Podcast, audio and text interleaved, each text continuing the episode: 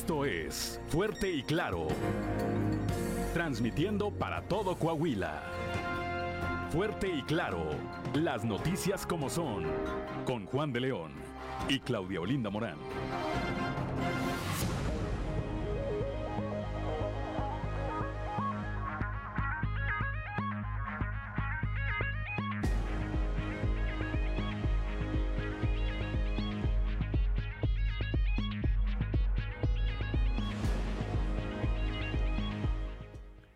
Son las 6 de la mañana, 6 de la mañana con 3 minutos de este martes 10 de enero del 2023, día que se celebra quienes llevan por nombre Gonzalo. Bueno, pues a todos los Gonzalos, a todos los Gonzalos eh, una felicitación, así como a quienes tengan algo que celebrar. El día de hoy ya estamos en Fuerte y Claro, un espacio informativo de Grupo Región para todo el territorio del Estado. Y como todas las mañanas, saludo a mi compañera Claudia Olinda Morán, así como a quienes eh, nos siguen a través de nuestras diferentes frecuencias en todo Coahuila. Claudio Linda Morán, muy buenos días. Muy buenos días, Juan, y por supuesto muy buenos días a quienes nos siguen a través de la radio por la 91.3 Saltillo en la región sureste, por región 91.1 en la región centro, carbonífera, desierto y cinco manantiales, por región 103.5 en la región laguna de Coahuila y de Durango, por región 97.9 en la región norte de Coahuila y sur de Texas y más al norte aún, por región 91.5 en región Acuña, Jiménez y del Río, Texas. Un saludo también a quienes nos siguen a través de las redes sociales por todas las páginas de Facebook de Grupo Región. Son las 6 de la mañana, 6 de la mañana con 4 minutos. ya se encuentra activada como todos los días también su línea de WhatsApp, el 844 155 6915 844 155 6915 esta línea de WhatsApp es para que usted se comunique con nosotros o a través de nosotros para que nos envíe sus mensajes, sus eh, sugerencias, sus comentarios, si tiene alguna denuncia, algún señalamiento que quiera usted hacer a alguna autoridad de alguno de los órdenes de gobierno, para eso es esa línea, esa línea de WhatsApp. Repito, 844 155 69 15. Claudio Linda Morán, una mañana eh, agradable pero fresca la de hoy. Así es, a esta hora de la mañana, 6 con 5 minutos. La temperatura en Saltillo está en 9 grados, en Monclova 13, Piedras Negras 9 grados, en Torreón 7, General Cepeda 9, Arteaga 9, en Ciudad Acuña 9 grados, Derramadero al sur de Saltillo 7 grados, en Musquis 10, en San Juan de Sabinas 8 grados, San Buenaventura 13, Cuatro Ciénegas 12 grados, Parras de la Fuente 8 grados centígrados y Ramos Arispe 10 grados. Pero si quiere conocer a detalle el pronóstico del tiempo para todas las regiones del estado, vamos con Angélica Acosta.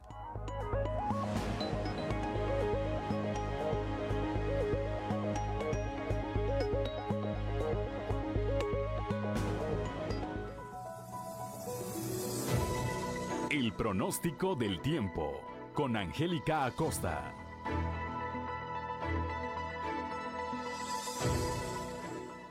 Hola, hola, ¿qué tal amigos? ¿Cómo están? Muy buenos días, qué justo me da saludarlos. Mi nombre es Angélica Costa y estoy lista para darte los detalles del clima. Pon atención, feliz martes. En Saltillo esperamos una máxima de 22 grados, mínima de 11. Durante el día un cielo claro con solecito agradable. Por la noche un cielo claro y la posibilidad de lluvia 0%. Muy bien, en Monclova máxima de 29 grados, mínima de 11. Durante el día mucho sol, un cielo totalmente claro, muy muy cálido. Por la noche un cielo principalmente claro y la posibilidad de lluvia 0%.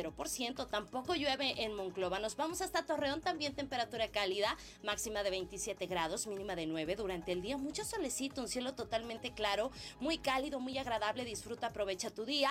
Por la noche un cielo totalmente claro. Posibilidad de lluvia 0%. Tampoco esperamos lluvia en Torreón. Muy bien en Piedras Negras, temperatura súper cálida, máxima de 30 grados, mínima de 13 durante el día, muy cálido. Mucho, mucho sol. Por la noche eh, vamos a tener áreas de nubosidad con una mínima de 3 13 grados. Y bueno, la posibilidad de lluvia 1%. Excelente. Ciudad Acuña, también temperatura cálida, no se queda atrás, ¿eh? Máxima de 30 grados, mínima de 12. Durante el día principalmente soleado, rico, cálido, agradable. Por la noche un cielo parcialmente nublado y la posibilidad de precipitación 1%. Perfecto. Vámonos con nuestros vecinos de Monterrey, ahí en la Sultana del Norte. Esperamos también temperatura cálida, máxima de 28 grados, mínima de 10. Durante el día un cielo claro con solecito, más cálido, agradable, por supuesto, a comparación del día de ayer. Y por la noche un cielo totalmente claro. La posibilidad de lluvia, 0%. Amigos, ahí está, ya escucharon, vienen temperaturas cálidas, manténgase bien hidratado. Mañana de nueva cuenta la previsión meteorológica. Buenos días.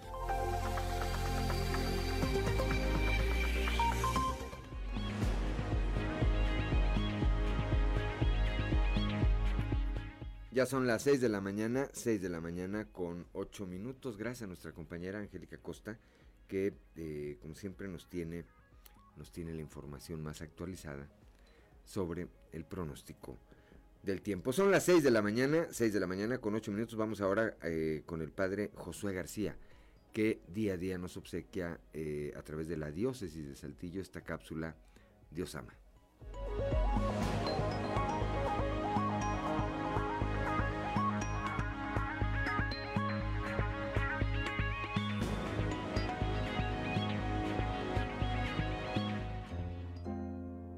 Diócesis de Saltillo, presbítero Josué García. Dios ama. Sin duda alguna, cada uno de nosotros siempre buscamos objetivos superiores a los cuales ya hemos logrado. Buscamos perfeccionarnos, buscamos lo mejor para nosotros, buscamos hacer bien las cosas. Y ello implica, desde luego, que un esfuerzo, pero sobre todo una atención en lo que nos proponemos para hacer. Tomás de Aquino nos da una pista para poder lograr esto de una manera un poco más llevadera. Dice él que todo ser humano, dentro de las empresas que él se propone, necesita siempre del auxilio divino, pero también del auxilio de los demás. Y resulta que esa es la característica fundamental de una de las virtudes, la virtud de la magnanimidad.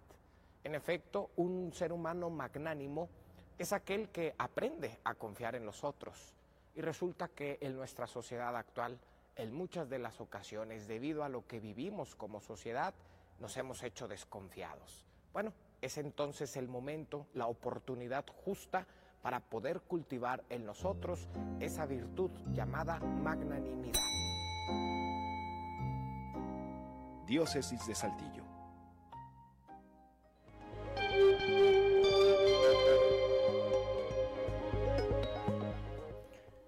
Ya son las 6 de la mañana, 6 de la mañana con 10 minutos y eh, gracias como siempre, gracias como siempre al padre Josué García que nos obsequia esta eh, cápsula para la reflexión. Claudio Linda Morán.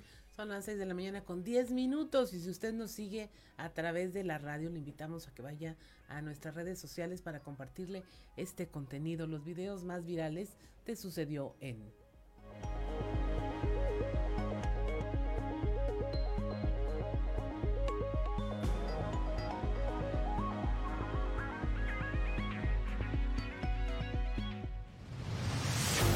Esto es, sucedió en los tres videos más virales del momento.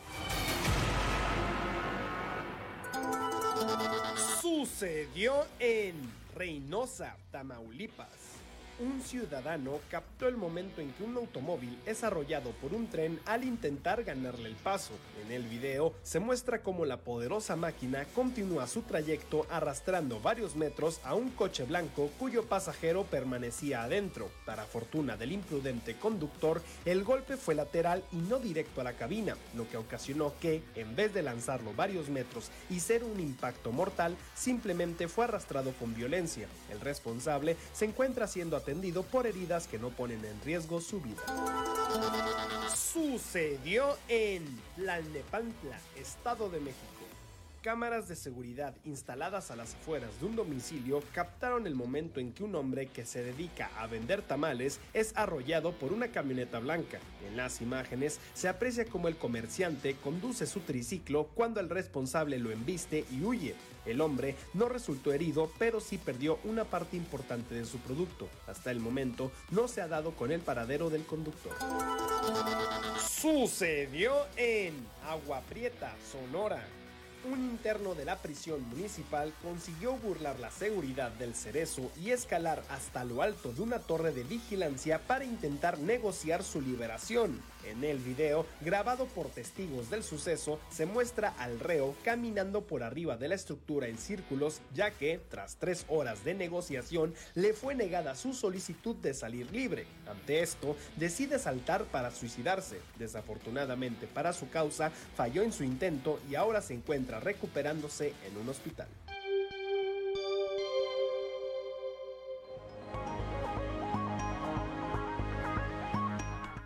Son las 6 de la mañana, 6 de la mañana con 13 minutos. Bueno, pues vamos directamente a la información. El día de ayer, eh, Manolo Jiménez Salinas, eh, quien era hasta ayer secretario de Inclusión y Desarrollo Social en el gobierno de Coahuila, pues eh, anunció, anunció cerca del mediodía que horas antes se había reunido con el gobernador del estado Miguel Riquelme para presentarle con carácter irrevocable su renuncia a este cargo. Anunció también en un breve mensaje que ofreció a los medios de comunicación que buscaría la candidatura para ser gobernador de Coahuila. Nuestro compañero Néstor González, nuestro compañero Néstor González estuvo ahí. Néstor González, muy buenos días.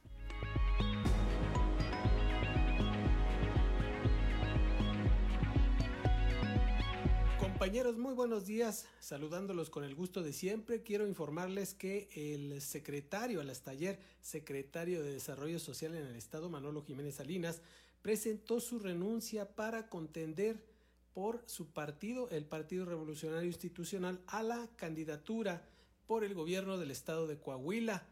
Esto lo dio a conocer el propio Jiménez Salinas durante una eh, rueda de prensa o la lectura de un comunicado que hizo ante los medios ayer por la mañana. Esto fue lo que dijo Jiménez Salinas. Quiero que Coahuila siga hacia adelante, que siga siendo un referente nacional en seguridad y desarrollo. Quiero conservar lo bueno que tenemos e innovar y cambiar lo que haya que mejorar. Estuve por la mañana con mi amigo el gobernador Miguel Riquelme para agradecerle por la oportunidad de trabajar en su equipo y ser parte de este gobierno fuerte con excelentes resultados.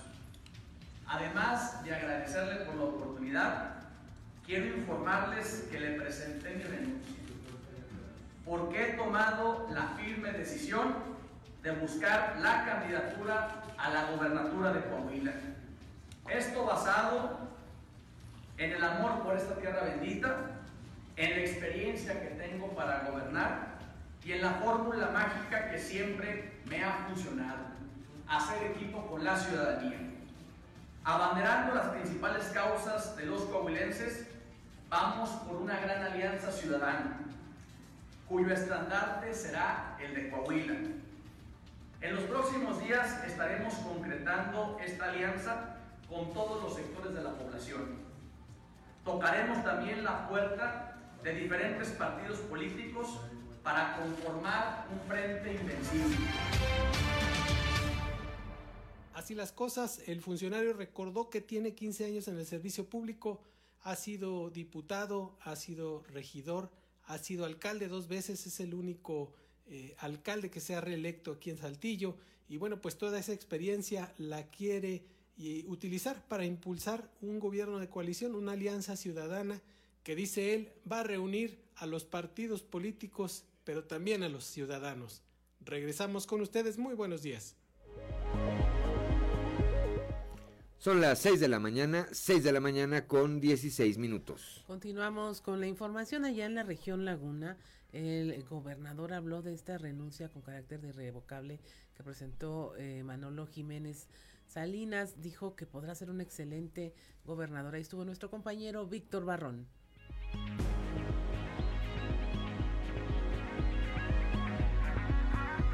Hola, ¿qué tal amigos de Grupo Región en temas de la comarca lagunera? Tras la renuncia con carácter de irrevocable que presentó Manolo Jiménez Salinas, dejando el cargo de secretario de Inclusión y Desarrollo Social para ir en busca de la candidatura a gobernador de Coahuila, Miguel Ángel Riquelme Solís, actual mandatario estatal, opinó que el aspirante fue un gran alcalde y funcionario, por lo que no dudó en que podrá desempeñar un excelente papel al frente del gobierno del estado. Vamos a escuchar. Platiqué con, con Manolo Jiménez por espacio de aproximadamente una hora. Me agradeció la oportunidad que le dio mi gobierno de poder trabajar en favor de, de, la gente de Coahuila en un área tan sensible como es inclusión y, y desarrollo social. Me manifestó su interés por participar en el proceso interno del PRI rumbo a la gubernatura de Coahuila. Y bueno, pues Manolo fue un gran alcalde, fue un mejor funcionario y estoy seguro que podrá ser un excelente gobernador de la entidad. Le deseo la mejor de las suertes y sobre todo que, que aplique todos los conocimientos que dentro de su carrera le ha permitido la función pública experimentar para bien de, Coahuila y pues sobre todo de, de, la campaña, que sea propositivo y que, y que pueda él llegar a todo el electorado en este periodo de pre-campaña que pues todavía falta que, que, se registre y que sea él el elegido por las, por las bases y sobre todo por los estatutos que marca el PRI. Es todo en la información. Desde La Laguna reportó Víctor Barrón. Un saludo a todo Coahuila.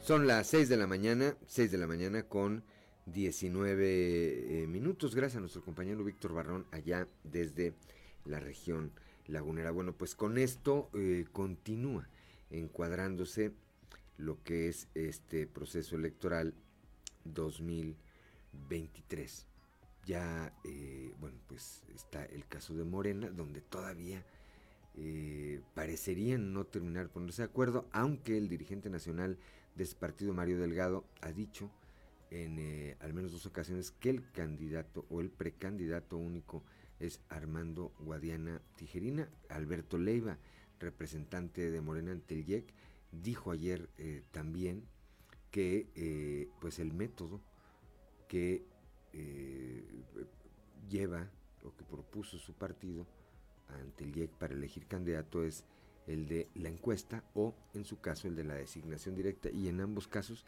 dijo pues sería Armando Guadiana Tijerina. Sin embargo, sin embargo, bueno pues todavía eh, ayer por la noche el subsecretario de Seguridad a nivel eh, federal Ricardo Mejía Verdeja lanzó un mensaje a través de las redes sociales en el que pues dice que la lucha sigue, que él eh, no, no dice abiertamente que está buscando la candidatura por, Morena, pero pues dice que estará presente, que estará presente en el ámbito electoral de Coahuila durante este 2023. Habrá que ver, pues eh, la fecha límite es el 13. El 13 es el último día que tienen los funcionarios eh, o quien ocupe un cargo público para renunciar a él y buscar algún cargo de elección popular. Veremos el 13, el próximo viernes, qué es lo que ocurre. Son las 6 de la mañana, 6 de la mañana con 20 minutos. Estamos en Fuerte y Claro. Una pausa y regresamos. 6 de la mañana, son las 6 de la mañana con 25 minutos para quienes nos acompañan a través de la frecuencia modulada que escuchamos, Claudio Linda Morán. Escuchamos a Queen con Somebody to Love, una canción que se escuchó y se tocó en vivo casi una década en las giras de The Queen. Desde que se surgió en 1976 hasta el 85, 86 todavía era parte así crucial de esta gira. Y es música, como decíamos eh, a propósito de algún otro tema, pues eh, que de verdad nunca pasa de moda, Claudia. Así es. ¿Verdad?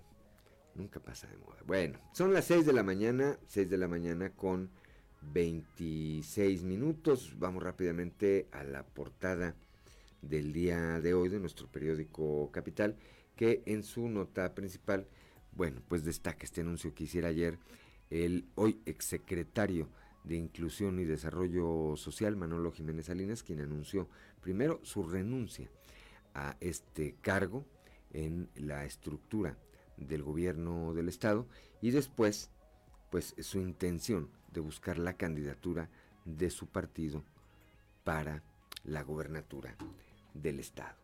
Ahí mismo también, bueno, pues esta eh, opinión, esta reacción que tuvo ayer el eh, gobernador Miguel Riquelme allá desde la Perla de la Laguna, donde pues él eh, confirmó, reiteró lo que horas antes había anunciado Manolo con respecto a su renuncia, a, su intención de buscar ser candidato, y dijo el gobernador, creo que va a ser un buen, un gran gobernador para ser más preciso.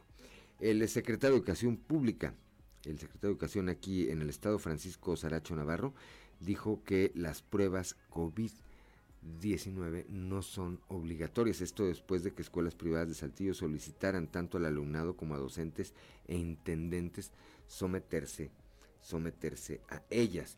El representante de Morena ante el Instituto Electoral de Coahuila, Alberto Leiva, confirmó que su partido ya lanzó una convocatoria para el registro de aspirantes a la candidatura al gobierno de Coahuila y que el único aspirante registrado eh, es Armando Guadiana Tijerina. Este es un tema que va a dar todavía, me parece que por lo menos, por lo menos para la próxima semana si no es que para más. ¿eh? Los consejeros del Instituto Electoral eh, del Estado dieron el visto bueno a los tres aspirantes a candidatos independientes para la elección de gobernador en Coahuila. Se trata de Juan Cristóbal Cervantes Herrera, Fernando Rodríguez González y Roberto Quesada Aguayo, quienes cumplieron con los requisitos del el preregistro. Aquí en la capital del estado, el alcalde Chema Fraustro destacó que en poco tiempo será entregado a la ciudadanía el sistema pluvial Otilio González, una obra que será de gran beneficio para la ciudadanía y que se incluye dentro del primer maratón de obras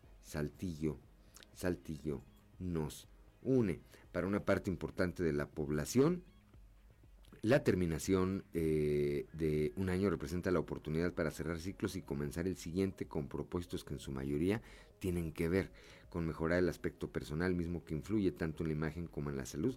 Incluso puede ser una herramienta para el empoderamiento. Es un trabajo especial de nuestra compañera Jessica Rosales. Más adelante también lo estaremos presentando. Allá en Torreón, en la Perla de la Laguna, el gobernador Miguel Riquelme entregó 30 patrullas y motos equipadas al ayuntamiento de Torreón, en las que se invirtieron 29.5 millones de pesos. En este evento eh, destacó que hasta el final de su gobierno pondrá especial empeño en seguir restaurando el tejido social, la seguridad para cada familia coahuilense y el reforzamiento de las policías municipales. Esto, repito, fue ayer allá en La Perla, en la Perla de la Laguna.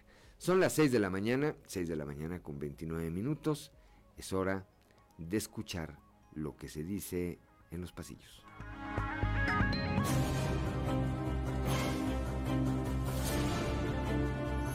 Y en el cartón de hoy, sí. Que nos muestra Manolo Jiménez, quien ante el podio se acaba de destapar mientras nos comenta, sí, soy yo. Con Agenda El Saltillo continúa la semana el gobernador Miguel Ángel Riquelme Solís, que este martes encabeza la entrega de vehículos para las corporaciones de seguridad del Estado, como lo hizo ayer en Torreón junto al alcalde Román Alberto Cepeda.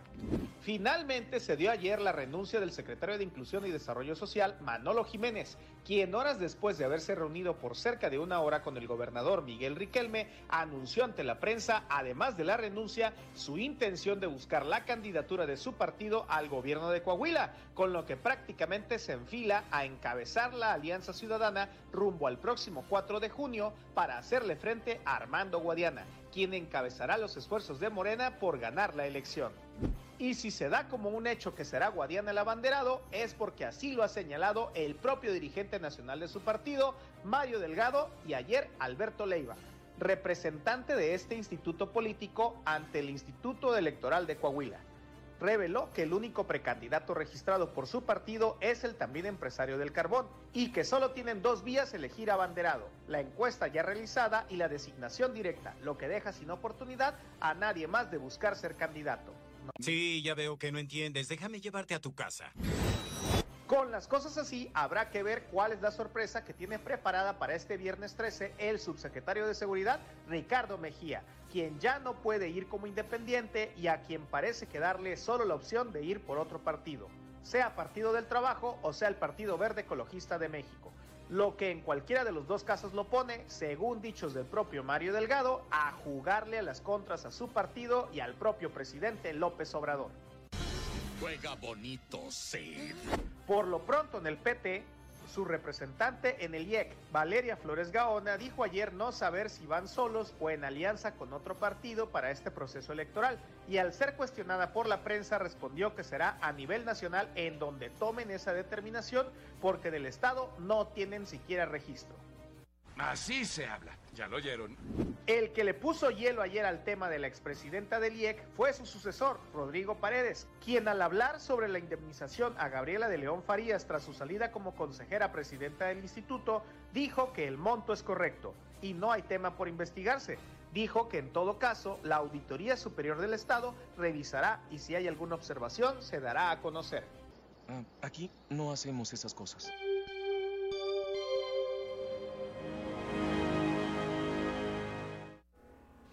Son las 6 de la mañana, 6 de la mañana con 32 minutos, que no se le haga tarde. Es hora de ir con Claudelina Morán a un resumen de la información nacional. Desaparecen 140 personas tras detención de narcotraficante en Sinaloa. Pobladores del municipio de Jesús María, la comunidad en donde fue capturado Ovidio Guzmán López, presunto integrante de uno de los cárteles más importantes en Sinaloa, denunciaron la desaparición de al menos 140 personas tras su detención. En estas personas hay eh, hombres, mujeres y niños de entre 12 y 35 años de edad. Los pobladores exigieron la salida del ejército mexicano de la comunidad y realizaron protestas en Palacio Municipal. Fallece, fallece el paciente número 30 por meningitis. Dos personas vuelven a enfermar. Esto en Durango. Este fue el primer deceso del año, mientras dos de las 29 mujeres que habían sido dadas de alta de forma temporal tuvieron que regresar a hospitalizarse porque se les detectó de nueva cuenta una inflamación cerebral. Las autoridades de la Secretaría de Salud en Durango informaron que el número de personas contagiadas se mantiene en 77 y que debido a este fallecimiento dicha enfermedad presenta una mortandad del de el 38.9%. Meten mano delincuentes hasta en los tamales. La compraventa de hoja de maíz en municipios indígenas del norte de Veracruz se ha convertido en los dos años recientes en una fuerte fuente de ingresos para la delincuencia organizada. A cada comercializador del producto le exigen una cuota de 70 mil pesos por cosecha y un impuesto adicional de 1.500 pesos por cada tonelada que vendan a la semana, según denunciaron los habitantes de estas comunidades. Muere un hombre tras ser golpeado por meseros, esto en un popular restaurante bar eh, llamado La Polar en la Ciudad de México. Ahí se enfrenta la acusación de que el personal del lugar golpeó a un cliente al punto de quitarle la vida y que además estos arrojaron el cuerpo a la vía pública para desviar las investigaciones. Hay un video que empezó a circular sobre este incidente ocurrido en La Polar en donde se exhibe a los empleados y a una persona de seguridad intentando sacar el cuerpo del restaurante. Eh, meseros y administrativos lo trasladan en el lugar al tiempo que un guardia vigila y los ayuda. Sin embargo, una cámara de vigilancia de un vecino captó todo lo ocurrido.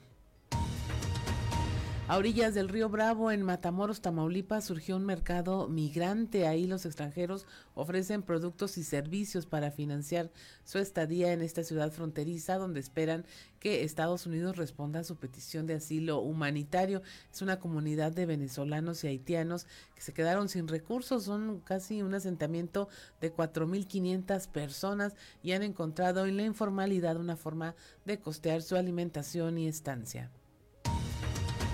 Y finalmente encarcelan a tres estudiantes universitarios por, defender un parque. Esto en Guadalajara. Tres estudiantes de la Universidad de Guadalajara fueron acusados de despojo con violencia al oponerse a la construcción de un complejo habitacional en un espacio originalmente destinado al Parque Huentitán en la capital de Jalisco. Un juez les impuso prisión preventiva cuando los citó a declarar en el caso y decidió que, bueno, ahí habían eh, entrado al predio de noche en bola y con armas de fuego, según declararon los propios trabajadores de la empresa constructora. En tanto, bueno, las autoridades universitarias declararon estado de emergencia y convocaron a protestas para su liberación, ya que aseguran los estudiantes solamente iban con picos y palas para sembrar árboles en el sitio.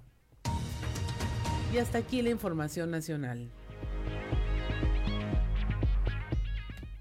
Son las 6 de la mañana, 6 de la mañana con 36 minutos.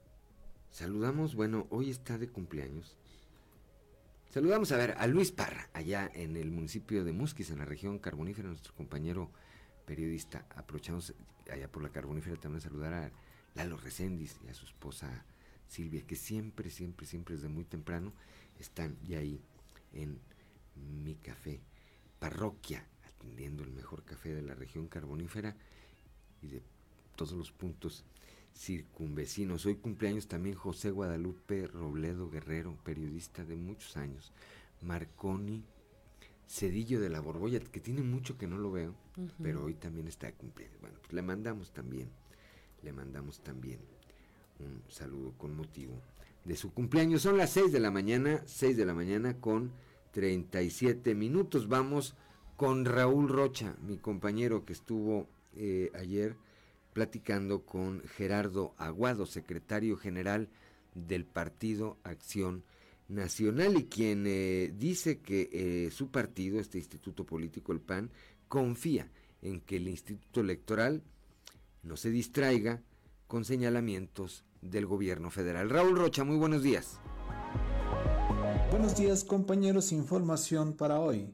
El PAN confía en que los nuevos consejeros y presidente del Instituto Electoral de Coahuila no se distraerán ante eventuales señalamientos por integrantes del gobierno federal, dijo el secretario general estatal del partido Gerardo Aguado.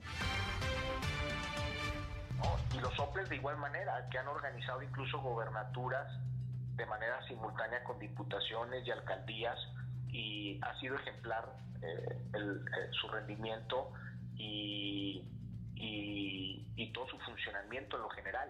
Es decir, tenemos que cuidar estas instituciones que tanto le ha costado a los ciudadanos y a los, a los partidos políticos crear. Entonces, eh, el Instituto Independiente, los embates que puedan medir desde el nivel nacional, de las grillas, de las descalificaciones, pues no nos vamos a distraer. Nosotros lo más importante es la ciudadanía eh, concentrarnos en dar nuestra mejor versión, eh, defender, por supuesto, las instituciones que han demostrado ser garantes de las libertades y de la democracia. Eh, nosotros queremos promover la unidad y no la división por el bien de la ciudadanía. Yo creo que las grillas, las descalificaciones desgastan y aquí en el PAN, y lo mismo te pueden decir en el PRI, en el PRD, estamos enfocados en sumar y en llegar a acuerdos comunes.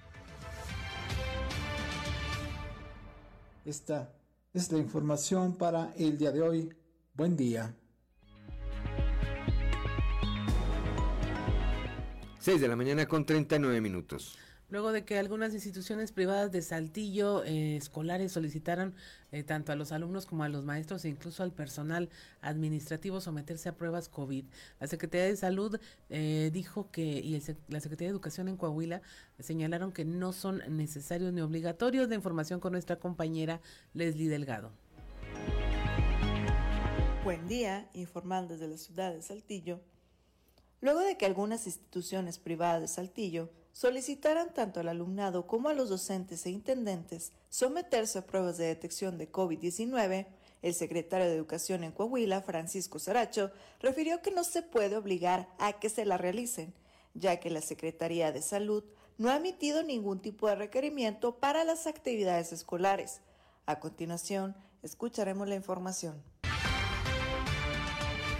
No es obligatorio solicitar eh, no ha habido ninguna instrucción por parte de la Secretaría de solicitar eh, pruebas a, las niñas y a los niños, ¿no? Eh, es obvio que el papá, el padre de familia, es el primer filtro que nosotros tenemos. El padre, la madre lo detecta de inmediato, no lo manda a la escuela. El maestro que lo recibe, el maestro frente a grupo, pues estamos muy atentos a la salud de los niños, pero No estamos requiriendo ninguna prueba para poder entrar a un centro escolar. Agradezco la intervención y deseo que tengan un excelente día. Son la, gracias Leslie Delgado, son las 6 de la mañana con 41 minutos, una pausa, una pausa rápidamente y continuamos con la información. Estamos en Fuerte y Claro.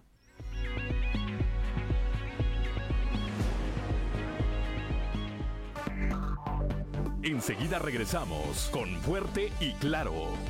¿Qué escuchamos? Escuchamos a We Will Rock You de The Queen también, una canción compuesta por el guitarrista de esta agrupación, editada por primera vez en su sexto álbum en 1980.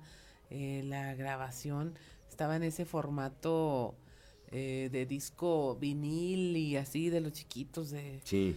Este, no, muy padre. ¿Creen que es de 45 revoluciones? 45 revoluciones. 45 con... revoluciones, ¿verdad? Bueno, pues eh, para rememorar, para rememorar esos tiempos. 6 de la mañana, 6 de la mañana con 47 minutos. Gracias, Claudolina Morán. Vamos ahora hasta Ciudad Acuña, allá donde comienza la patria, con Laura Estrada. Regresan 34 mil alumnos a clases y prepara la Secretaría de Educación próxima jornada de preinscripción. Laura Estrada, muy buenos días. ¿Qué tal amigos de Fuerte y Claro? Los saluda Laura Estrada desde Ciudad Acuña para informarles que la Coordinación de Servicios Educativos en la jurisdicción Acuña y Jiménez está a la espera de las fechas para el periodo de preinscripción a educación básica, señaló César Morales Veloz, titular de la dependencia, quien indicó que el personal se dispone a apoyar a los padres de familia que no tengan acceso a Internet, dijo en el marco del regreso a clases de alrededor de 34 mil alumnos de preescolar, primaria y secundaria de la región para el segundo semestre del ciclo escolar 2022-2023 regresan en forma presencial maestros y alumnos, aproximadamente 34 mil alumnos del nivel básico, ya para afrontar la segunda parte del ciclo escolar, que es muy importante porque bueno, pues ya el niño ya va avanzando en forma muy considerable después de dos, casi dos años que estuvimos en pandemia. Además de comentarte que ya nos, la Secretaría de Educación Pública que dirige nuestro secretario de Educación, el licenciado Francisco Saracho Navarro, ya se está preparando para el siguiente ciclo escolar, de tal forma que el próximo mes ya estaremos trabajando en las preinscripciones que tienen que ver con el ciclo escolar 2023-2024. Y muy pronto, durante el transcurso del mes, ya nos estarán dando las fechas de, lo que tiene que ver con la preinscripción, entrar a la página que siempre se utiliza y es donde aquí los ayudamos a los papás que no tengan acceso a internet, hay que tener la CURP a la mano. Informo para Fuerte y Claro, Laura Estrada. Gracias a Laura Estrada, cuando son las 6 de la mañana con 49 minutos. Un saludo, por supuesto, a quienes nos acompañan allá, allá donde comienza la patria, en Ciudad Acuña. Antes, antes de continuar con mi compañera Claudelina Morán, ya eh, nos llega esta eh, pues, frase que eh, nos obsequia nuestro amigo don Joel Roberto Garza Padilla desde Ciudad Frontera. Hoy nos regala un fragmento de un texto de Neruda. Dice, muere lentamente quien no cambia de vida cuando está insatisfecho con su trabajo o su amor, quien no arriesga lo seguro por lo incierto para ir detrás de un sueño, quien no se permite, al menos una vez en la vida, huir de los consejos sensatos. Bueno, pues ahí tienen, para que la analicen, la reflexionen y los que sí quieran, pues que la apliquen. 6 de la mañana con 50 minutos. Claudio Linda Morán. En el norte, en Ciudad Acuña, se reportó la desaparición de una joven de 17 años, identificada como Natalie Delgadillo Hernández. La información con nuestro compañero Ricardo Ramírez. De nueva cuenta, a través de la Dirección de Protección Civil se reportó la desaparición de una menor de tan solo 17 años de edad, identificada como Natalie Delgadillo Hernández, quien desapareció de su domicilio desde la noche del pasado domingo y se teme por su vida debido a que sufría un cuadro de depresión. La joven de tez clara, cabello castaño, la última vez que fue vista vestía una chamarra multicolor rosa, según se detalla en el comunicado, y fue vista cerca de su domicilio en la colonia aeropuerto. Trascendió que aunque se han presentado la denuncia por desaparición ante las autoridades correspondientes, será hasta que se se cumpla un periodo de 48 horas para declarar una desaparición e iniciar con las acciones coordinadas de búsqueda por estas dependencias. La joven Natalie Delgadillo, momentos antes de escapar de su hogar, había sostenido una discusión con sus padres. Posteriormente se refugió en su cuarto. Sin embargo, horas después de estos hechos, los padres notaron su ausencia, iniciando así con una búsqueda con amigos y familiares. Ya en la madrugada de este lunes solicitaron la ayuda de las autoridades. Como primera acción se emitió una pesquisa de búsqueda por parte de la Dirección de Protección Civil. Asimismo, aunque sus familiares acudieron ante las oficinas de la Fiscalía General del Estado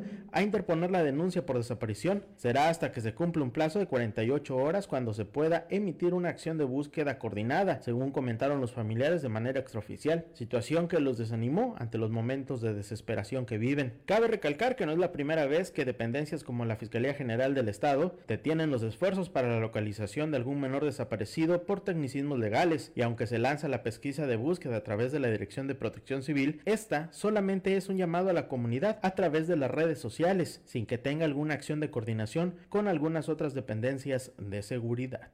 Informó para Fuerte y Claro Ricardo Ramírez.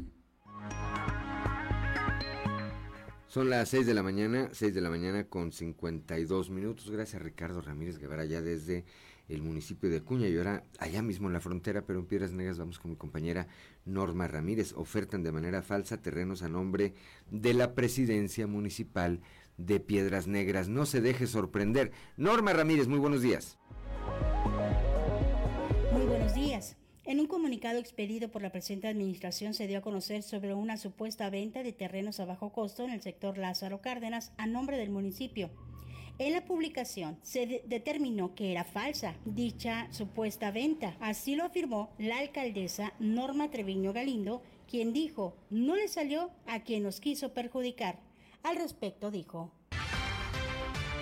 Viendo esta situación, nos dieron aviso tanto los vecinos como algunas personas que se dieron cuenta. E inmediatamente nosotros respondimos como somos, como lo solemos hacer, con franqueza, con tranquilidad y, y dándole a conocer bien a la ciudadanía. Hicimos comunicados en medios de comunicación y también un, un audio en el cual se estuvo haciendo un perifoneo en la zona y también ese se pasó en diferentes grupos para que la gente supiera exactamente si en efecto comentaban que nosotros los habíamos mandado y en ningún momento, de ninguna manera, el municipio está haciendo este tipo de acciones. Así que bueno, pues eso pues inmediatamente se dio a conocer. Eh, no sé cuál es el fondo de esta situación, pero sí les puedo decir que no les va a salir a los que quieren hacer daño. ¿Se sabe quién está detrás de ello? No, en este momento no te lo puedo decir. Para Fuerte y Claro, desde Piedras Negras, Norma Ramírez. Son las 6 de la mañana, 6 de la mañana con 54 minutos. Continuamos con la información. En la región centro los paisanos reactivaron negocios y comercios a su paso. La información con Guadalupe Pérez. Muy buenos días, saludos desde la región centro. Una muy buena derrama dejaron los paisanos a su paso por la carretera 57 en la región centro. Así lo señaló Enrique Ayala, titular de la OCDE. Eh, en este periodo. Fue muy buenas respuestas, de hecho tuvimos este, muy buena afluencia de paisanos. Eh, sí, no, no, no, superamos la del año pasado. Creo que estuvimos un poquito abajo del, del, del, lo, del, de lo del año pasado. Ajá. Pero este pero pues, digo, en general para la economía estuvo bien, ¿verdad? No, muy bien, muy bien. O sea, estuvimos o sea, casi igual que el año pasado, pero sí estuvo un poquito más abajo, ¿verdad? Estamos hablando de que un 8 o 10% más abajo. Antes el paisano que pasaba por aquí, pues era paisano para nosotros, ¿verdad? Claro. Y ahorita lo que estamos viendo es que el, paisano este, que pasaba por Nuevo Laredo y que iba para, no sé, San Luis, iba para otros lados, o sea, ahorita ya está prefiriendo, eh, por la seguridad en Coahuila, están prefiriendo pasar por Coahuila. Y bueno, aunque no se superó el periodo decembrino del año previo, sí se logró tener una importante derrama en comercios y negocios de paso, es decir, gasolineras, algunos expendios, así como restaurantes. Estos a lo largo de la carretera 57. Ante tal situación, Enrique Ayala señaló que se tuvieron buenos resultados en este periodo vacacional decembrino. Saludos desde la región centro para Grupo Región Informa, Guadalupe Pérez. Son las 6 de la mañana, 6 de la mañana con 56 minutos. Eh, eh, en los últimos eh, días, en los últimos dos días, hemos visto en los medios, particularmente en la región centro, entrevistas que ha dado el vocero de Altos Hornos de México, el licenciado Francisco Orduña. Hoy es terrible lo que está ocurriendo con AMSA. yo creo que vamos a platicar hoy con Toño de eso. 300 millones de dólares necesita Altos Hornos de México para salir adelante. Y no hay más que dos rutas, la asociación o la venta. Más adelante platicamos de este tema. 6 de la mañana con 56 minutos. Estamos en Fuerte y Claro.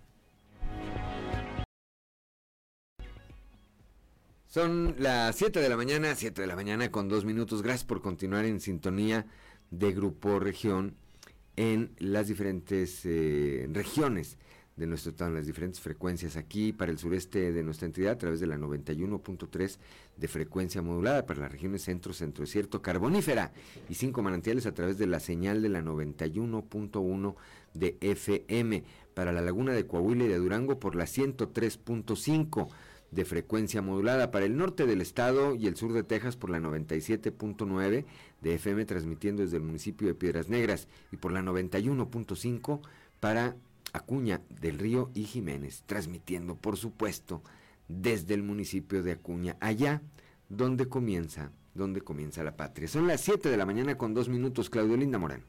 Escuchábamos Don't Stop eh, Me Now en español, no me detengas ahora, de The Queen. Y me parece que ya tenemos en la línea alguien que seguramente es muy fan de Freddie Mercury. A ver, ya está en la línea como todos los martes nuestro amigo Osiris Cantú. Osiris, muy buenos días. Muy buenos días, Juan. Muy buenos días, Claudia Linda. Muy buenos días, auditorio del Grupo Región. ¿Cómo estamos, Osiris? Pues empezando el año, de hecho, digo ya en los días hábiles, y deseándoles a todos toda clase de venturosos resultados en su trabajo, en su quehacer cotidiano, en este nuevo año que inicia. Esperemos que así sea. Días, pero laboralmente empieza apenas ayer. Así es. En muchos lugares. Esperemos que así sea, Osiris, igualmente. Igualmente, Osiris. ¿Qué tenemos esta semana, Osiris, eh, Osiris Cantú? Creo yo, Juan, que aún no hemos valorado suficientemente la relevancia extraordinaria que el juicio tuvo lo ocurrido en la Suprema Corte y a la luz de acontecimientos en otras latitudes creo que podríamos apreciarlo mejor. El pasado domingo, el presidente Lula en recién toma de protesta fue víctima de un intento de golpe de Estado, violento, por, con grupos amotinados, con actos verdaderamente terroristas. En su momento, el presidente Lula ya había denunciado que el gobierno del entonces presidente Bolsonaro, artífice de los desmanes recientes contra el poder constituido, que en aquel entonces Bolsonaro desde la presidencia destruyó instituciones democráticas y buscaba una corte a la medida. Así lo había denunciado Lula. Dos elementos estos que claramente están presentes en nuestro caso. Destruir instituciones y una corte a la medida. Sí. No son iguales, Juan, pero se parecen. No pretendo establecer un signo de identidad. El Bolsonaro es un personaje de una ultraderecha brutal. No puedo decir lo mismo del presidente López Obrador, pero hay una semejanza que no debe eludir. Entre el asalto al Capitolio ocurrido en 2021 instancias de Donald Trump y el asalto a Brasilia del pasado domingo, y digo yo, y la intentona fracasada en la Corte de México, hay un signo esencialmente semejante. Sí. Golpismo contra la democracia y la Constitución. Los, los dos primeros son actos violentos, brutales por su forma. Pero aunque suene exagerado compararlos con lo ocurrido en la Suprema Corte, a mí me interesa destacar el, sentido idéntico en cuanto al objetivo al que se apunta. Y como dice el dicho, cuando veas las barbas de tu vecino quemar, pon las tuyas a remojar. Una corte a modo de la voluntad presidencial facilitaría todo lo demás que está en, en curso de desarrollándose. No se suprime al INE, pero se le mutila y se le limita. No se pudo imponer una mayoría en la Corte por presión abierta del Ejecutivo, pero se intentó. Se intentó instalar en la presidencia de la Suprema Corte y aunque el presidente de la Corte no sustituye a la Corte, la representa y la dirige. No hace una mayoría estable, una manera en que se pretende imponer a, a la ministra, cuya suerte todavía entenderemos el litigio en el análisis en, tanto en la universidad como en otras instancias. Está todavía analizándose incluso la situación académica de la de la maestra que fue guía de su tesis y sinodal. Entonces, yo sí creo que es que las fuerzas democráticas del país necesitan ver a, profundidad la situación en, función de que de la defensa de una democracia amenazada. Hay una democracia amenazada. No, no, no vemos el golpe de Estado en el desarrollo típico, pero el golpismo toma a veces senderos intrincados. Como creo yo que está ocurriendo en nuestro caso. No, no estoy en una posición derrotista, al contrario, creo que lo que ocurrió en la Corte demuestra que se les puede contener, que se les puede frenar y que se puede vencer y defender la democracia. Puedo sonar exagerado y a lo mejor no estoy en alguna medida, pero creo que vale más ahora evitar desestimar el hecho. El intento que buscó el presidente de imponer a, la, ministra es extraordinariamente grave. Así haya fracasado, ese, intento, ese intentona buscará otras vías de imponerse.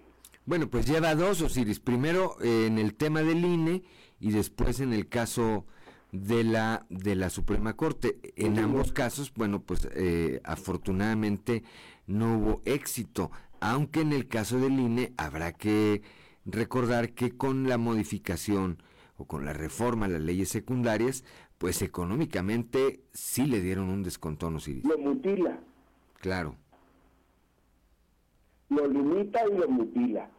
Por eso es tan importante que en las elecciones locales próximas este año en, Coahuila y en el Estado de México, las fuerzas democráticas logren un triunfo. Yo confío que Coahuila va a lograr ese triunfo, porque tiene todo para hacerlo. Liderazgo, experiencia y una lección de federalismo histórica. El, federalismo está también en, en entredicho bajo un poder, omnímodo presidencial. Y yo creo que ahora vamos a defender el federalismo en Coahuila. Pues sí. Sí, definitivamente eh, estamos este año que hay un proceso electoral. Bueno, pues vamos, vamos a tener un ejercicio democrático eh, bastante interesante, Osiris, porque pues será la población la que decidamos eh, qué ruta queremos que siga que siga nuestro Estado. Pues me permití esta reflexión. Hoy, hoy tiene lugar, y ya será motivo de un comentario la próxima semana, la cumbre de los jefes de Estado de México, Canadá y Estados Unidos. Hoy será ese evento. Hay ya algunos apuntes, pero yo prefiero esperar a que haya el comunicado final sobre los acuerdos. La próxima semana, la próxima semana sin duda platicamos de ese tema, Osiris, porque sí, va a dar bastante, eh, seguramente va a dar bastante de qué hablar. Las formas y el fondo. Sí, señor, Hay, ya hubo eventos bilaterales. Pero aquí el, el, motivo principal de, la reunión es la cumbre de los tres. Y esa es la que a mí me, creo que hay que enfocarse en ella. La próxima semana. Atentos hoy a, al desarrollo de la cumbre. Correcto. Osiris, como siempre, un gusto platicar contigo. Un abrazo cordial. Un abrazo. Son ya las seis, las 7 de la mañana, 7, ya me están retrasando una hora, 7 de la mañana con 11 minutos. Este, pues sí va a ser interesante, Claudio Linda Auditorio, eh, una vez que culmine esta cumbre, pues ver, ver a qué acuerdos eh, llegan, ¿verdad? Y, y, y, cuál es eh, eh, la manera en que se dan esta conjugación de fuerzas entre Canadá, Estados Unidos y nuestro país. Hay quienes dicen que los estadounidenses o que el presidente Joe Biden vino en una posición de mucha fuerza, aquí fuera del aire, no vamos a compartir, pero a mí me parece que la posición de fuerza sí la dio el presidente de nuestro país. 7 de la mañana con 12 minutos, Claudio Linda Morán. Así es, y en este momento ya tenemos en la línea a Alberto Jicotenca, el director precisamente de la Casa del Migrante, con quien queremos conversar esta mañana de todo este tema de las políticas migratorias. Están en la agenda pública tras dos años en que se fue una exigencia para el gobierno de los Estados Unidos de ponerse a hablar el tema, pues salen ya medidas que parecieran que van a criminalizar aún más la migración y que no muestran una salida hacia este fenómeno. Eh, lo comentábamos ayer, Alberto, muy buenos días. Este tema donde hasta la Fiscalía General de la República reporta los delitos relacionados con la migración como uno de los sectores mm, que más impacto tuvieron durante todo el año pasado, aún por encima de eh, otros eh, delitos como el secuestro, el, tema de eh, las drogas, el narcotráfico y la delincuencia organizada. Muy buenos días, Alberto Jicotencat.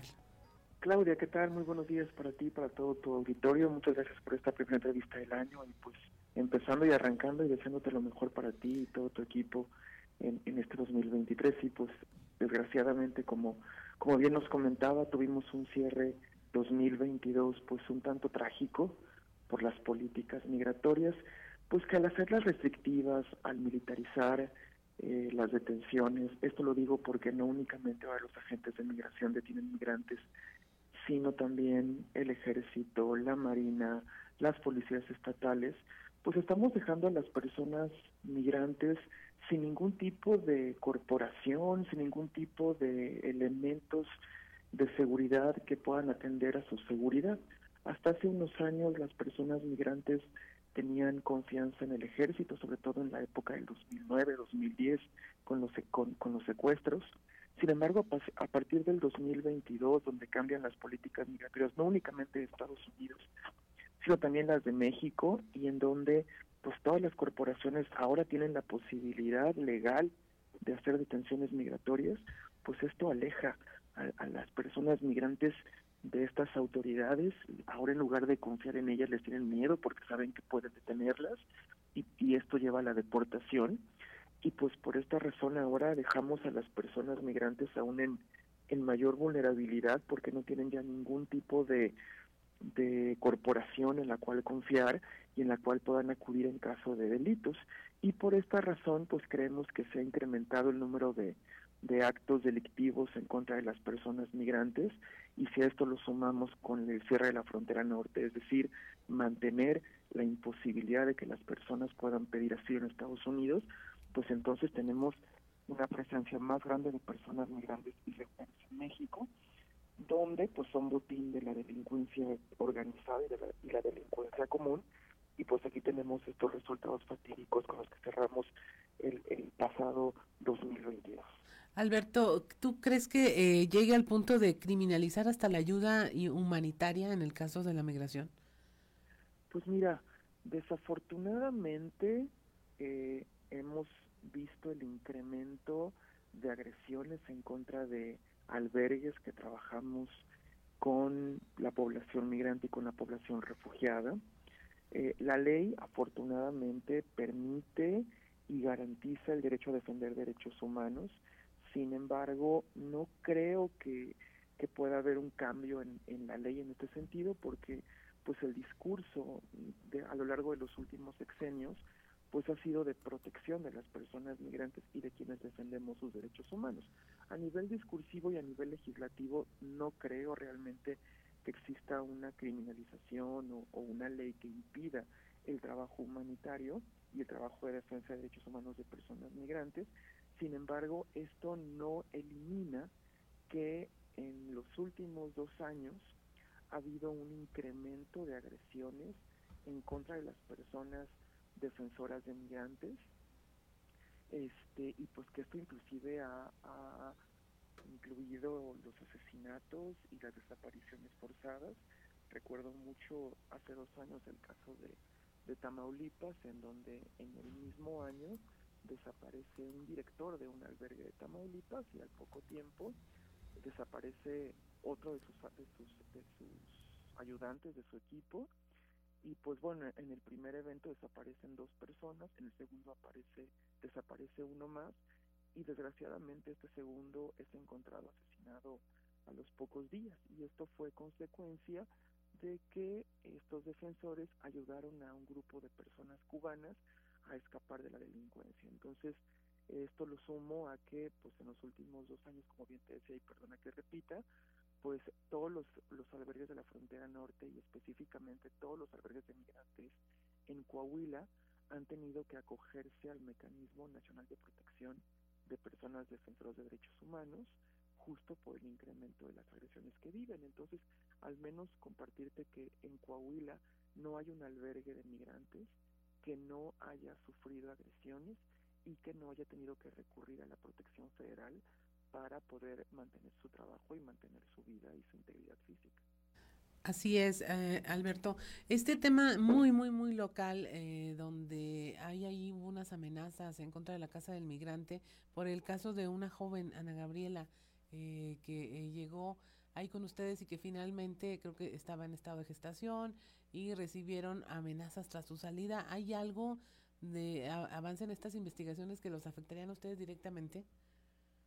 Pues mira, hasta este momento no hubo una, no ha habido una denuncia judicial de nuestra parte, no por falta de interés, sino porque pues bueno, llegaron las, las fechas decembrinas, parte del equipo salió de vacaciones, el equipo que podía denunciar pues tuvo que meterse 100% en, en, en el trabajo humanitario y defensa de derechos humanos y nos pasa lo que lo que le pasa a muchas personas defensoras de derechos humanos y lo que le pasa también a muchas personas periodistas, y es que estamos tan centrados en, en, en la defensa de los derechos humanos, en nuestro caso, en el caso de las personas periodistas, en, en sacar las notas, en, en, involucrarse en su trabajo, que desgraciadamente no hemos mantenido una cultura de también velar por nuestros derechos y también velar porque se procure justicia en, en nuestros casos.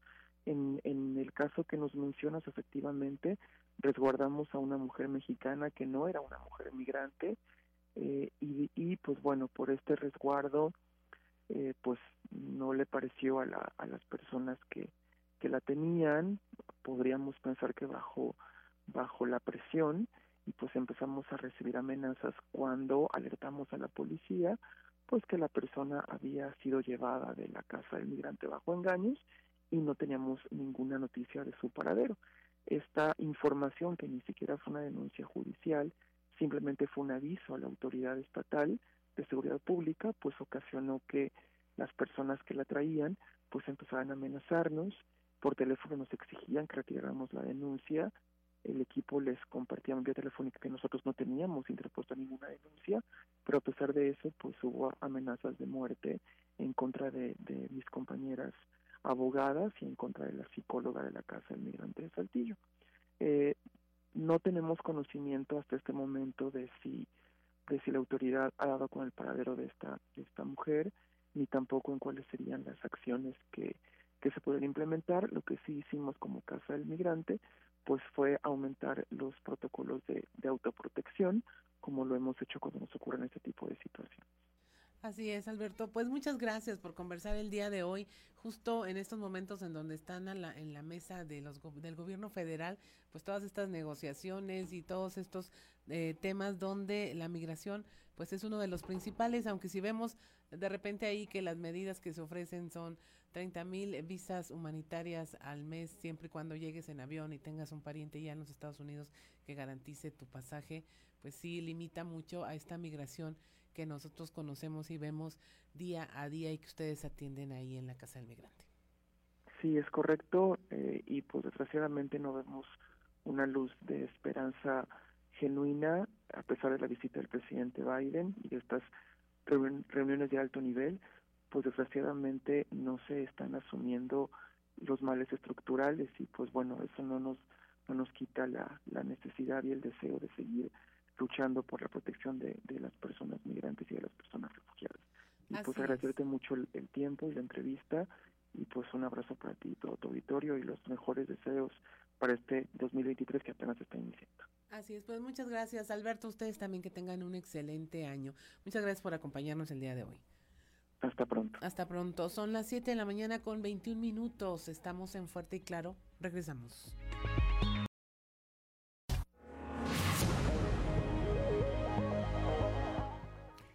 Son las 7 de la mañana, 7 de la mañana con 26 minutos. Bueno, pues como todos los días a esta hora, desde la capital del acero, nuestro amigo Toño Zamora. Toño, muy buenos días. Buenos días, Juan. Buenos días a, la gente que nos sintoniza a esta hora. Este ya se coció. El, fin de semana, el, Consejo Político de Acción Nacional y, este, y la Comisión Permanente se reunieron. Eh, alguien ahí preguntó que quién iba a ser su candidato y todos al unísono, al unísono gritaron que Manolo Jiménez. Eh, y luego, pues ayer Manolo eh, ya pidió o entregó la renuncia al gobernador, precisamente al gobernador Miguel Riquelme, pues para buscar eh, ser candidato a la gubernatura de Coahuila. Eh, las campañas o las precampañas, Juan, empiezan que el 13 o el 14 de este mes. Así es. Para, para que haya precampaña es necesario que, que, que haya un, un, contendiente, un contrario, por llamarle de alguna manera, que se registren dos, que se registren tres. Eh, y yo creo que ahí el asunto es muy sencillo, Juan.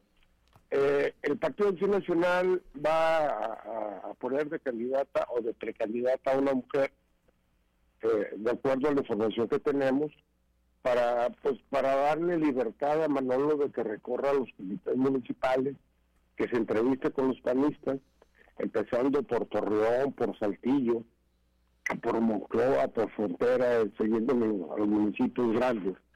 Y esa es la única manera que tiene que hacer pues, para poder hacerlo, ¿no? O sea, hacerlo libremente y sin que la autoridad electoral le llame la atención o cosa parecida.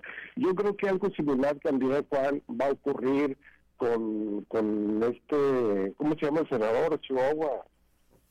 El, el, el, Moreno, hombre. ¿Con el senador quién? ¿Con Guadiana? Guadiana.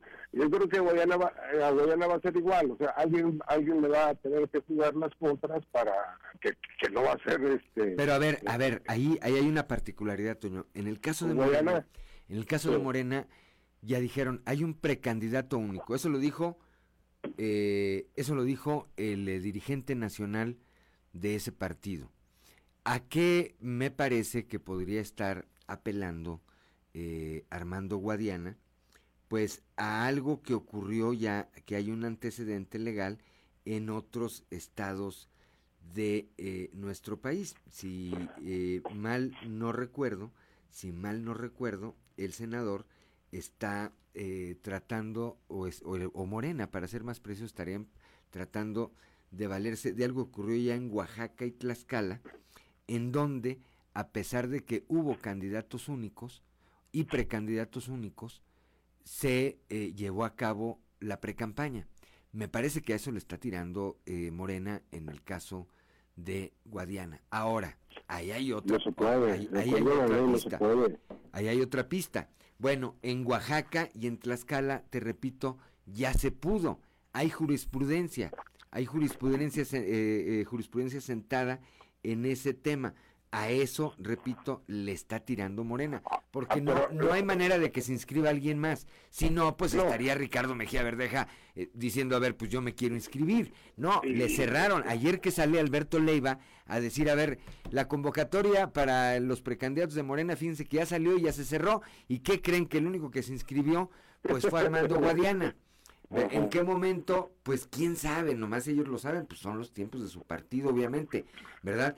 Por eso creo que lo que está, a lo que está apelando, eh, sí, Guadiana y, y, Morena es a ese antecedente que tengo que hay en los estados. Uh -huh. A ver, eh, el hecho de que haya jurisprudencia, ¿esa jurisprudencia ya es a nivel nacional o solamente los estados como mencionaste? No, bueno, es, es una jurisprudencia que se dio en un estado, pero, pero, que, para eso, que tú puedes hacerla valer, ¿verdad? Que tú tratarías de hacerla valer. Pues, pues sí, podría ser, ¿no? Pero yo creo que, que no sucedería, porque pues entonces no es parejo ahí el tema y, ellos van a querer hacer lo que ellos quieren como lo han estado haciendo. Bueno, pero, pero nunca ha sido parejo nada, Toño.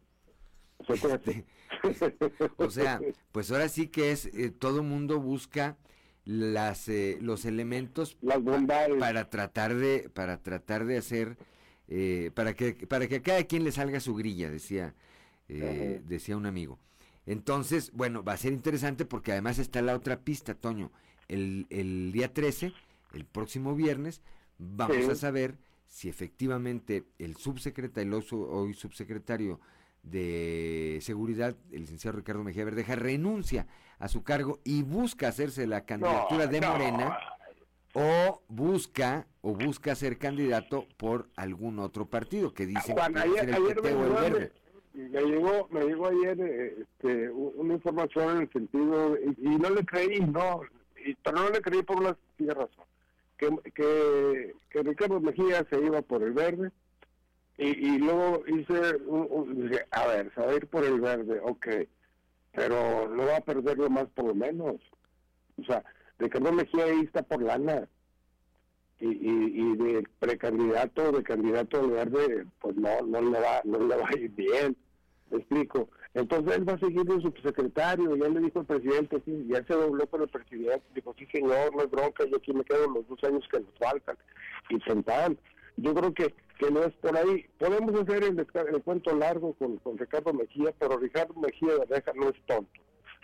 Y ahí donde está, está ganando y ahí se va a quedar. Con... Bueno, pues vamos a esperar a ver qué ocurre. Vamos a esperar qué ocurre el viernes y lo platicamos el lunes. Pero, por lo pronto, bueno, como siempre, Toño, un placer platicar contigo y nos escuchamos mañana.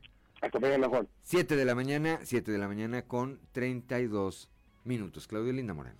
Son las 7 con 32 de temperatura en Saltillo, 9 grados, Monclova 13, Piedras Negras 9, Torreón 7 grados, General Cepeda 9 grados, Arteaga 9, Ciudad Acuña 9 grados también, en Derramadero al sur de Saltillo hay 7 grados, Musquis 10 grados centígrados, San Juan de Sabinas 8, San Buenaventura 13, Cuatro Ciénegas 12 grados, Parras de la Fuente 8 y Ramos Arispe 10 grados centígrados. Y bueno, en estos momentos eh, ya está casi en la línea nuestro compañera Osiris, eh, que bueno, yo no lo he escuchado, pero para desearle feliz año y todo eso, pero tú ya has tenido conversaciones con él. A Osiris García, que ahora habla este vallenato, habla, habla vallenato, dice Parse. Mi querido Osiris, muy buenos días. ¿Cómo están vos? Buenos días, saludos también a Claudelina, ¿cómo andan? ¿Cómo están, Parses, sí? ¿Qué pasó, Parce? Eh, muy bien. Paso todo. Paso, ándale, no, pues eh, eh, creo que al rato va a dar una rueda de prensa, este, paso a pasito, para decir qué es lo que va a ocurrir con él, ¿no? ¿Quién? Paso a pasito. Tú dijiste, conste que el que dijo fuiste tú. A ver, ¿qué más tenemos? que tiene rueda de prensa al rato, ¿no? Ah, sí, también. también, Jerico. Pues que quedó en segundo lugar. Ah, no, hombre, este, se cumplieron todos los plazos vos, ¿no? Bueno, pues falta el del viernes. Con, para que se cierre ya el capítulo de Morena, porque sí, yo le doy, fíjate que cuando yo leí esa declaración de Lalo Olmos, primero dije, no, pues eh, me parece que exageró, cuando dijo, no, no, es que el proceso de Morena ya parece una serie de Netflix. No, la verdad es que ante mí eh, le pido una disculpa al, diputado eh, Olmos por haber pensado que su expresión era exagerada, se quedó corto. Se quedó corto, ¿verdad? Lo que está pasando en Morena es, haz de cuenta que parecen los tiempos aquellos de las telenovelas. ¿verdad? Sí, no, no, no, no, no termina nunca, ¿verdad vos? Estás esperando el siguiente capítulo. Está porque ¿qué va a pasar, ¿verdad? Sí, este tiene, tiene ya más temporadas que Naruto. tiene más capítulos que Naruto. No tiene fin. A, ver, tu, tu pronóstico, ¿qué va a pasar en Morena, Osiris? No, tiene que ser Mira, lo que platicamos algún día es que el, riesgo de el riesgo no es, este, la importancia no es aquí en Coahuila, sino en el proceso electoral presidencial para la siguiente elección. Entonces, el legado del presidente, eh, o lo que quiere hacer el presidente es dejar un legado y no se va a exponer aquí por dos o tres personas que anden este, queriendo agitar las aguas. A ver, nuestro compañero eh, periodista y colaborador también, eh, Toño Zamora, allá de la capital de la Cera hace un momento, decía, está, pero parecía que estaba sentado junto a Mejía Verdeja, decía, no va a renunciar. ¿Tú crees que ah. va a renunciar? Ayer por la noche circuló, circuló un, eh, pues un mensaje, un video, un video mensaje del subsecretario donde dice, prepárense el viernes, esta semana, es muy interesante, aguas, ahí vamos y todo. Entonces hay quienes dan doble contra sencillo a que va a renunciar y, o a pedir licencia cuando menos y va a buscar ser abanderado, pues sea por Morena, a, ver a como de lugar, o hay quienes apuestan a que pudiera ser por el verde. Ayer le mandó saludos en ese video mensaje al verde, a los de Morena, a Lenin, a la UDC, a los del PT, como decían en el programa este de Monterrey, acá, a los de arriba, a los de abajo, a los de atrás, a los que aplauden y todos. Entonces, bueno, pues es una incógnita en realidad porque dice y no dice. Eh, habrá que esperar a ver qué, a ver qué ocurre, ¿no? No, pues es que, mira, vos, eh, honestamente, el secretario no se manda solo. O sea, el subsecretario es una pieza funcional para el presidente. El presidente lo dijo en la conferencia que habló acerca de Mejía y del proceso electoral de Morena, eh, estando él ahí presente, diciendo que Mejía era una persona que les ayudaba mucho. Si tú eres el presidente de la República y tienes a alguien que verdaderamente te es útil para tus eh, conferencias mañaneras, para los designios de tu, de tu gobierno, pues tampoco es como que te vaya a dejar ir tan fácil. Ahora, ¿a qué le abona si se va? Eh, ¿a, qué, ¿A qué abona si renuncia y busca una candidatura por el verde? Que honestamente creo que el verde ya tiene amarradas algunas cosas por acá, eh, porque pues es una franquicia familiar el, verde en Coahuila. Sí. Eh, ¿A qué le abona? pues más a la división y y a la, repartición de votos de la oposición eh, acá en Coahuila. Eh, definitivamente no hubiera ganado ni siquiera por Morena. que su encuesta, las encuestas pues muestran que, Mejía nunca llegó a premiar lo suficiente como para ser competitivo. Eh, pues no lo va a hacer en el resto del tiempo que queda y menos por un partido que tiene pues menos trascendencia y menos este adeptos que, que Morena, ¿verdad? Digo, la votación de Morena es muy alta, Guadiana no va a ser fácil, Guadiana es una persona muy conocida en muchas campañas, pero si se viene Mejía, pues no le va a abonar a, que pueda verdaderamente haber una transición no, va, va, a ¿eh? fraccionar ahí. Mira, me, voy a permitir, eh, Osiris, auditorio, leer, reproducir un, un fragmento de la columna Templo Mayor que publica hoy el periódico Reforma allá en la Ciudad de México. Dice, ahora una adivinanza. ¿Quién es el alto funcionario de la 4T que está a punto de renunciar a su cargo por un berrinche electoral? ¿Y por qué pensaron en Ricardo Mejía Verdeja? Dice.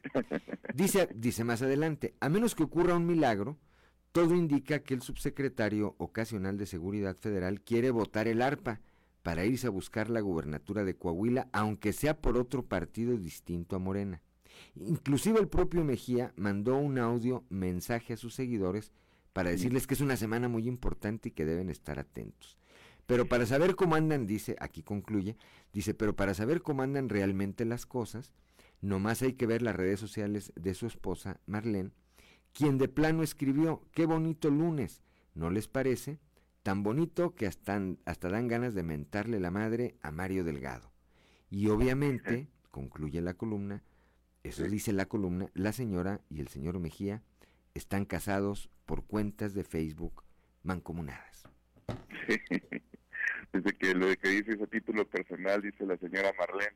Pues es, eh, eh, híjole, qué, difícil a veces es, es decir eso cuando, pues cuando tienes una representatividad que te hace difícil eh, hablar a título personal. Pero bueno, la señora, que por supuesto merece todo nuestro respeto, ella dice Bueno, y sí, a mí eh, en los mensajes que, que eh, reproduce dice, esto es a título personal y mis redes son a título personal. Bueno, pues no, ella, ella, ella es eso, la interpretación que ya le dé alguien más, bueno, hacer la interpretación de alguien no, más. podemos interpretarlo obviamente como, como el mensaje de energía, pero mira vos, bueno, no nos extrañaría que buscara por otro partido. Al final de cuentas, el señor no conoce lealtades. Cuando se la pasó diciendo que su lealtad era con el proyecto de la 4T, luego con, con, el presidente de la República, con Andrés Manuel, que siempre estaba ahí trabajando con él, que nunca apoyó a ningún otro candidato, cuando en su momento también apoyó a Ricardo, Ricardo Anaya para la presidencia de la República por el PAN, eh, porque entonces era panista, para donde entiendo. Bueno, en, en, la alianza iban junto con el PAN. Sí. Eh, y, y ahora eh, en, en, ese berrinche vos, o sea, yo no creo que el presidente también le diga, ah, sí, que sabía Ricardo, porque ya me dejó de ser funcional aquí, nada más porque el señor tiene está haciendo un berrinche. Más que nada que están extendiendo eh, los tiempos para, para, para todas esas personas que creyeron en el proyecto, para esas personas que invirtieron recursos en el proyecto y que no les, y que no se sientan que se quedaron colgados de la brocha, porque al final de cuentas se van a quedar colgados de la brocha. Tu pronóstico entonces es que no va a renunciar ni va a solicitar licencia a su cargo. No, no creo.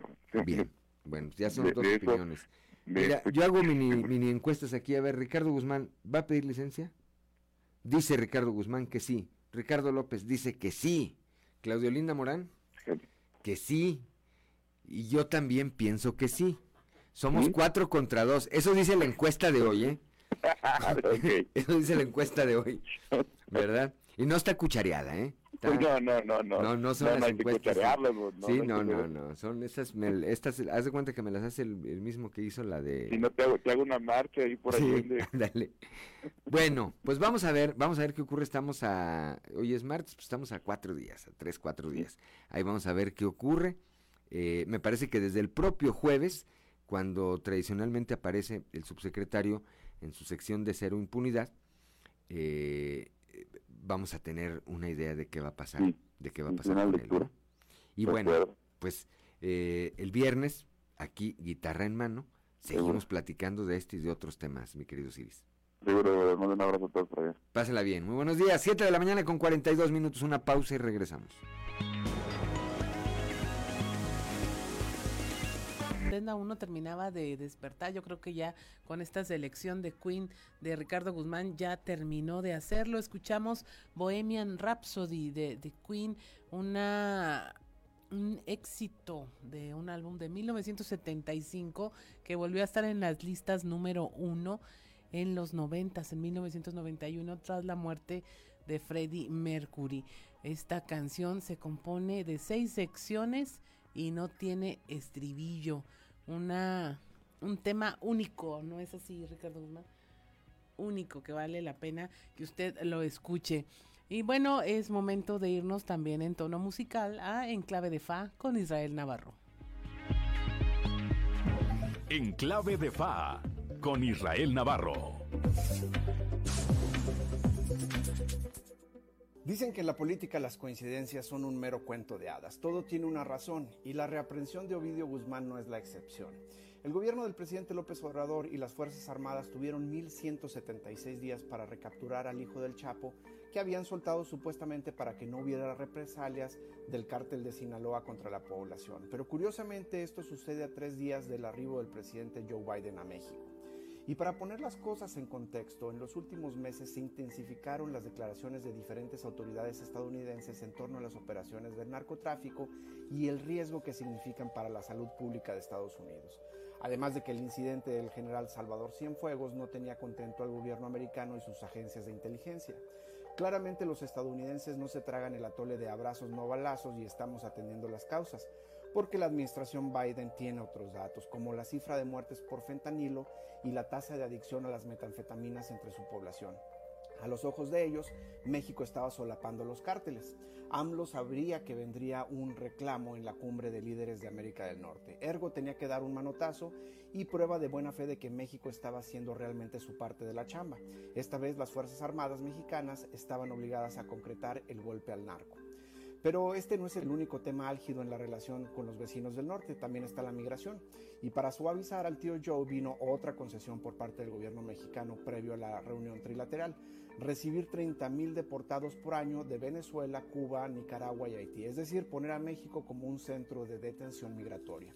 Con estas dos pruebas de amor, AMLO se anticipó a la atención de la cumbre y a cambio consiguió hacer que el Air Force One y Trudeau aterricen en el AIFA con la clara intención de promover ese hermoso elefante blanco que nomás no despega. Algo así como cambiar oro por espejos. Pero fuera de ese afán de la agenda política personal de López Obrador, la detención de Ovidio marca un hito y manda un claro mensaje a los cárteles. Y coincidencia o no en que previo a la visita del mandatario estadounidense el gobierno mexicano ejerce el Estado de Derecho, no hace más que desear que Joe Biden nos visite más seguido. Yo soy Israel Navarro, les recuerdo mi Twitter arroba Navarro Israel. Nos escuchamos a la próxima.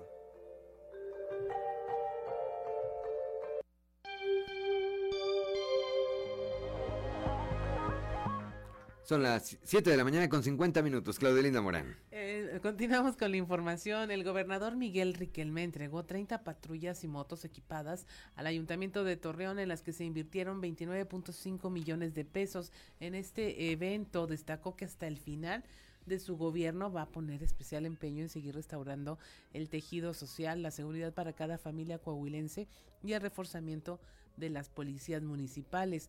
Para Coahuila dijo lo más importante es la seguridad y, hablar de ello es de resultados de una sociedad participativa, actuante y que está involucrada en esos temas. Lo que pasamos no estamos dispuestos a repetirlo ni a regresarlo, afirmó. También indicó que con el trabajo de los alcaldes dentro de sus municipios y coordinados con el gobierno del estado, se ha logrado un blindaje en todos los rincones de Coahuila con la depuración de los cuerpos policíacos dañados, pero también el enriquecimiento, adiestramiento y capacitación de los nuevos elementos, blindando a una entidad como la nuestra. 7 de la mañana, 7 de la mañana con 51 minutos. El alcalde de Saltillo, Chema Fraustro, destacó que en poco tiempo será entregado a la ciudadanía el sistema pluvial Otilio González, obra que será de gran beneficio para la ciudadanía y que se incluyó dentro del primer maratón de obras Saltillo nos une. En poco tiempo, dijo Chema Fraustro, los automovilistas y peatones que transitan por este punto lo harán de una manera segura y ágil, sobre todo en temporada de lluvias, donde pasar por este vado es sumamente peligroso. Esta eh, es eh, una obra muy sentida. Quienes habitan en el sector de la, en ese sector de la ciudad la pidieron y escuchamos esa petición de la gente. Lo importante es hacer las obras que requiere la ciudadanía para mejorar su calidad de vida. 7 de la mañana con 52. Vamos al mundo. ¿Hay deportes? Vamos al mundo de los deportes con Noé Santoyo.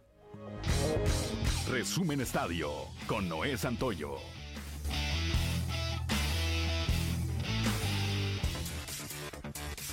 Cierre de la jornada 1 de la Liga MX. La noche de ayer con autoridad y sabiendo aprovechar los buenos momentos en el juego, los Tuzos del Pachuca, campeones defensores, golearon 5 goles por 1 a Puebla. Parecía que Uriel Antuna saldría en los próximos días de Cruz Azul para ir al fútbol de Grecia con el Panathinaikos, pero un misterioso mensaje publicado en su cuenta de Instagram hace pensar todo lo contrario. Este lunes el futbolista de la máquina y la selección mexicana compartió una extraña historia que dice lo siguiente lograron, finalmente lo rompieron, finalmente ganaron, destrozaron a alguien, alguien que siempre estaba feliz, que siempre estaba sonriendo, alguien que no merecía el odio. Fueron algunas palabras que escribió en su red social el jugador. El juez titular del juzgado de instrucción número 15 de Barcelona, España, inició formalmente una investigación por agresión sexual en contra del brasileño Dani Alves, quien es acusado por una mujer por presuntamente realizar retocamientos sin su consentimiento, hecho que habría ocurrido en la discoteca llamada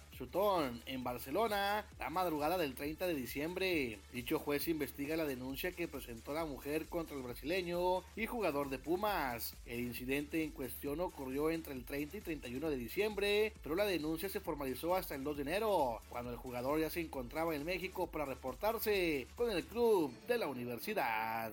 Fernando Tati Jr. empieza el camino hacia su regreso a las grandes ligas. De acuerdo con un reporte publicado el fin de semana por Dennis Lynn del Athletic, el dominicano habría recibido el permiso por parte del cuerpo médico de San Diego para reiniciar las actividades de béisbol. Se recuerda que luego de la temporada 2022, el pelotero se sometió a una cirugía para reparar su hombro izquierdo, seguido de dos cirugías durante el mes de octubre en la muñeca, en la que sufrió una lesión como producto de un accidente en motocicleta durante el mes de diciembre de 2021. El back defensivo de los Bills volvió a Búfalo después del ataque cardíaco que sufrió durante el partido contra los Bengalís. Los médicos que atendieron a Damar Hamlin indicaron que el profundo de los Bills regresó a Búfalo el día de ayer, una señal alentadora del notable progreso que ha logrado una semana después de sufrir un paro cardíaco y tener que ser reanimado en el campo durante el partido contra los Bengalís de Cincinnati. Hamlin fue dado de alta del centro médico de la Universidad de Cincinnati la mañana de ayer y trasladado en avión a un hospital de Búfalo. Resumen Estadio con Noé Santoyo.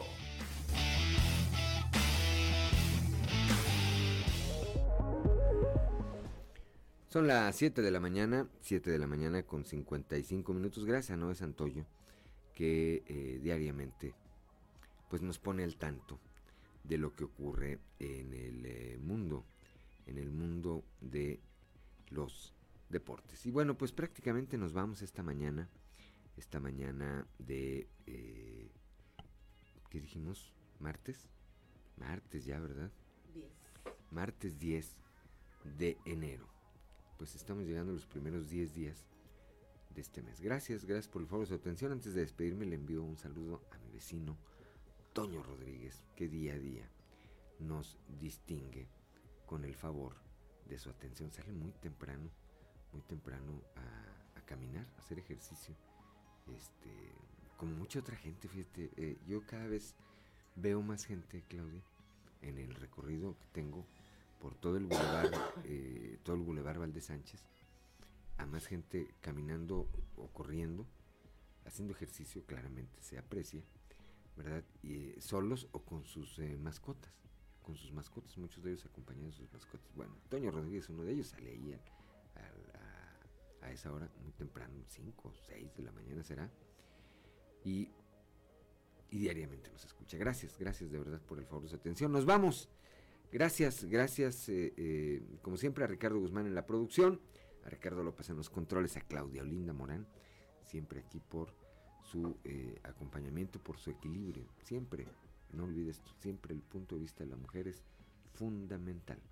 A Ociel Reyes y Rodrigo Flores, Rodrigo Flores y Ociel Reyes que hacen posible la transmisión de este espacio a través de las redes sociales, pero sobre todo gracias a usted, que nos distingue con el favor de su atención. Le recuerdo que Fuerte y Claro es un espacio informativo de Grupo Región bajo la dirección general de David Aguillón Rosales. Yo soy Juan de León y le deseo que tenga usted el mejor, pero de verdad, el mejor de los días.